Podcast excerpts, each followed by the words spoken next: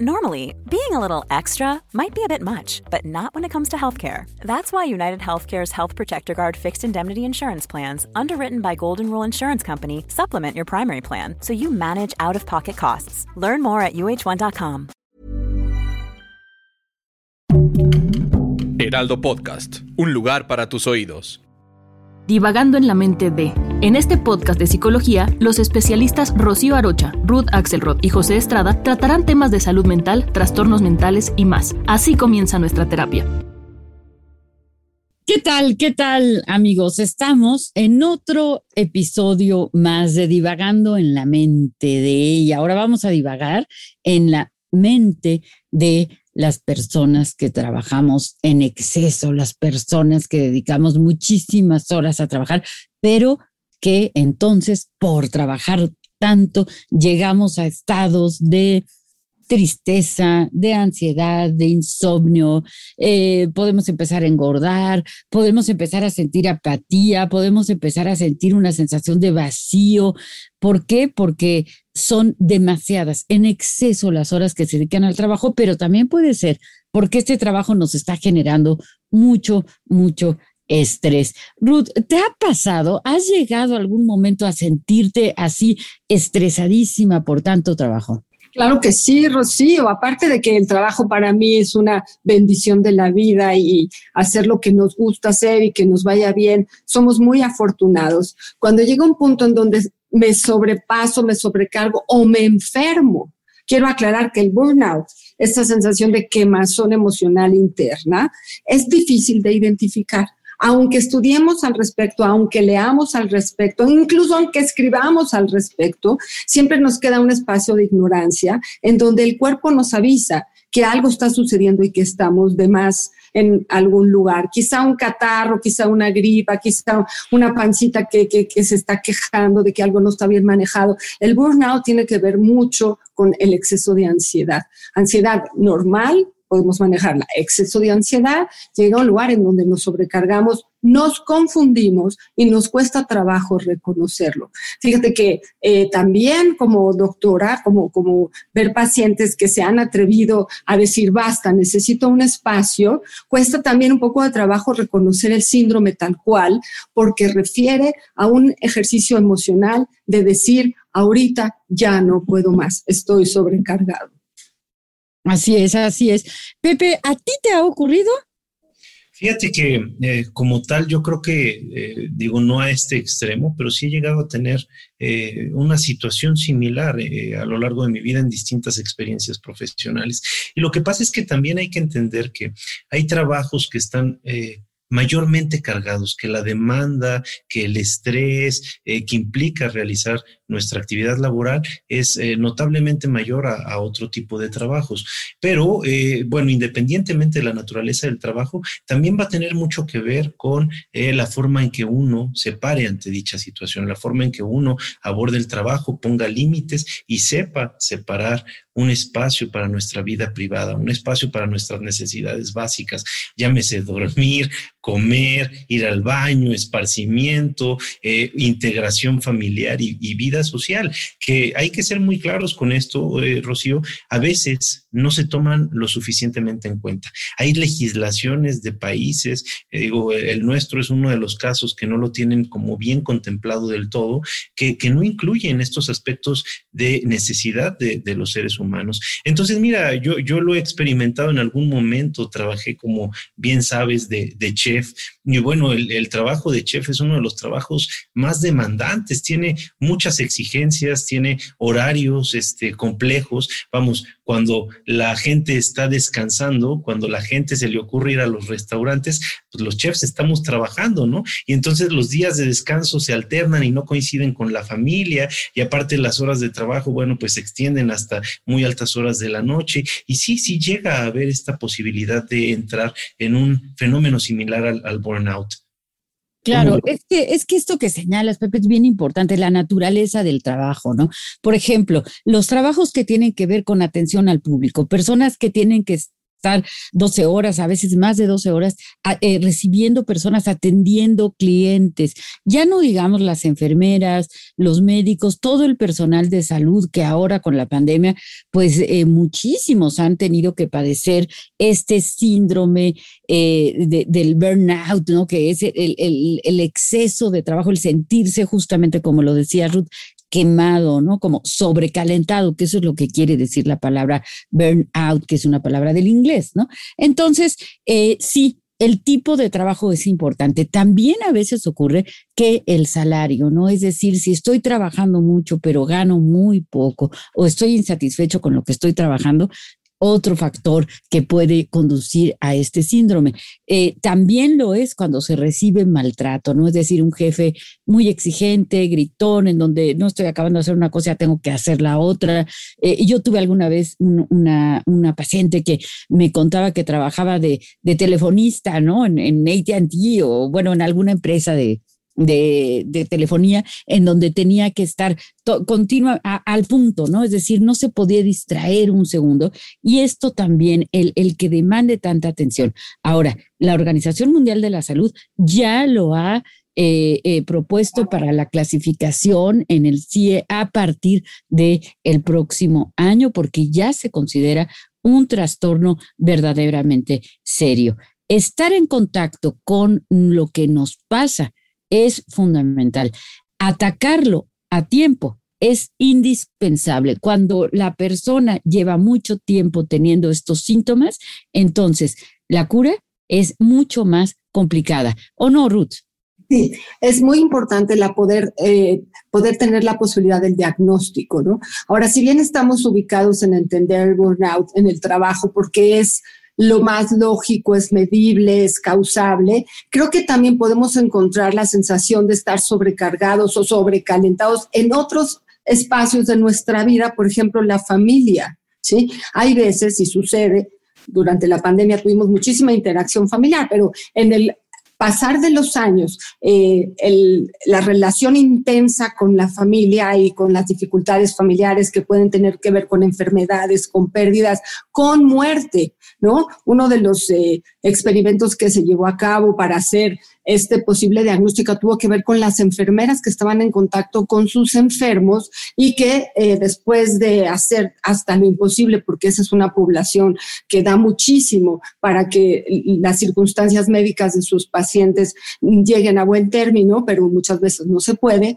Y entonces encontraron que esta parte de la muerte de sus pacientes les generaba una depresión importante y había que dejarlas ir más de una o dos semanas a casa para que pudieran recuperarse, ¿no? Entonces la población donde más estudió esta respuesta emocional frente a la pérdida, frente a la sobrecarga, ¿no? Entendiendo que cuando el otro abandona, cuando el otro muere, ¿sí? Eso en la familia también, deja una huella de abandono, de dolor y de em, evitación. No se puede hacer nada, hay que aprender a manejarlo. Y era la población donde se estudió este síndrome del burnout. Sucede igual con la familia.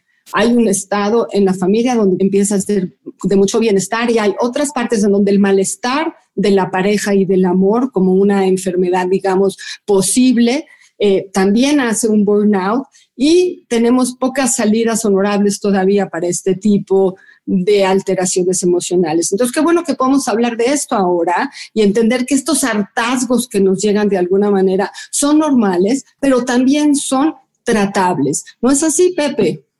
Fíjate que estoy totalmente de acuerdo. Acá lo esencial sería resaltar que es necesario tomar medidas para prevenir este tipo de fenómenos, porque como bien decía Rocío, una vez que se acentúa, ya es muy difícil tratarlos. ¿Por qué? Porque lo que va a necesitar para que este eh, tratamiento tenga éxito son cambios mucho más radicales. En muchas ocasiones, por ejemplo, ya no se puede sostener el mismo trabajo, ¿no? Se requiere cambiar de trabajo, se requiere cambiar de ambiente, se requiere un aire completamente nuevo. Y bueno, esto, como bien sabemos, en las circunstancias económicas que embargan a todo el mundo en este momento, es algo bastante complicado. Entonces, antes de que esto suceda, sí hay que plantearnos qué tanto nos gusta una actividad, qué tanto estamos dispuestos a dar nuestro tiempo en una actividad nos está satisfaciendo, nos está dando económicamente lo que necesitamos, nos está permitiendo tener estos espacios de esparcimiento, porque digo, a final de cuentas, como en el motor de un carro, ¿no?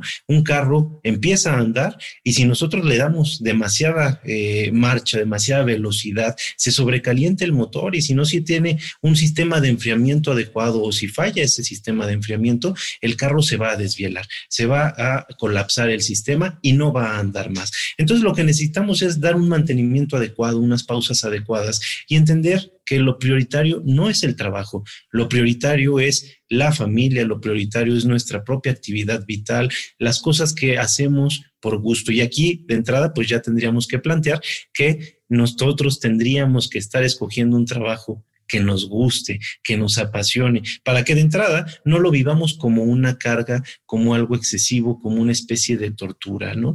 Entonces, eh, hay que escoger trabajos en los que podamos sentir que estamos jugando, que somos felices y sobre todo que nos den la posibilidad de hacer otras cosas, ¿no? Entonces, establecer un balance entre nuestra vida personal, nuestra salud física, con ejercicio, con alimentos que nos gusten, con eh, contacto con nuestros seres queridos, con humor, caray, con mucho humor en nuestras vidas, nos puede ayudar a prevenir un síndrome que de verdad que tiene consecuencias terribles, nos puede llevar a ser muy agresivos, nos puede llevar a perder nuestro trabajo, nos puede llevar a tener problemas con nuestras familias e incluso nos puede llevar a ya no querer existir más en este planeta, ¿no? Entonces, sí hay que ser muy cuidadosos, no ningunearlo, no tomarlo en cuenta como algo que se va a pasar, algo a la ligera, ¿no? O sea, son, es, un, es un problema importante y ojalá haya cada vez más políticas de salud pública, políticas sociales que nos ayuden a prevenir este tipo de, trastornos. Ahora, hay varias películas que nos pueden ayudar a ejemplificar esto, ¿no? A mí me gusta mucho una que salió recientemente que se llama eh, Burnt, que habla precisamente de, un chef, ¿no? Que, se enfrenta a este eh, cansancio excesivo y empieza a consumir sustancias para tratar de alguna manera de, de frenar estas sensaciones negativas, este estrés, ¿no? Agudizado, pierde prácticamente todas sus relaciones. Vamos, la, pasa muy mal. Esta película es de Bradley Cooper, si pueden verla, se las recomiendo ampliamente, Rocío.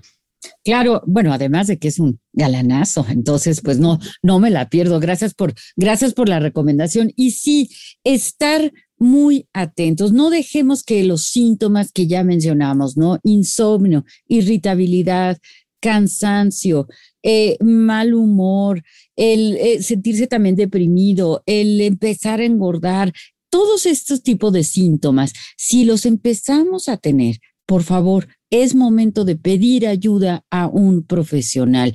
Eh, una ayuda terapéutica puede ser valiosísima al principio de este síndrome para que no se establezca ya como una enfermedad tal que entonces cueste mucho trabajo. A veces hay que bajar un poquito los objetivos. A veces nos hemos puesto objetivos, pueden ser económicos, pueden ser profesionales, académicos, muy altos que nos están rebasando.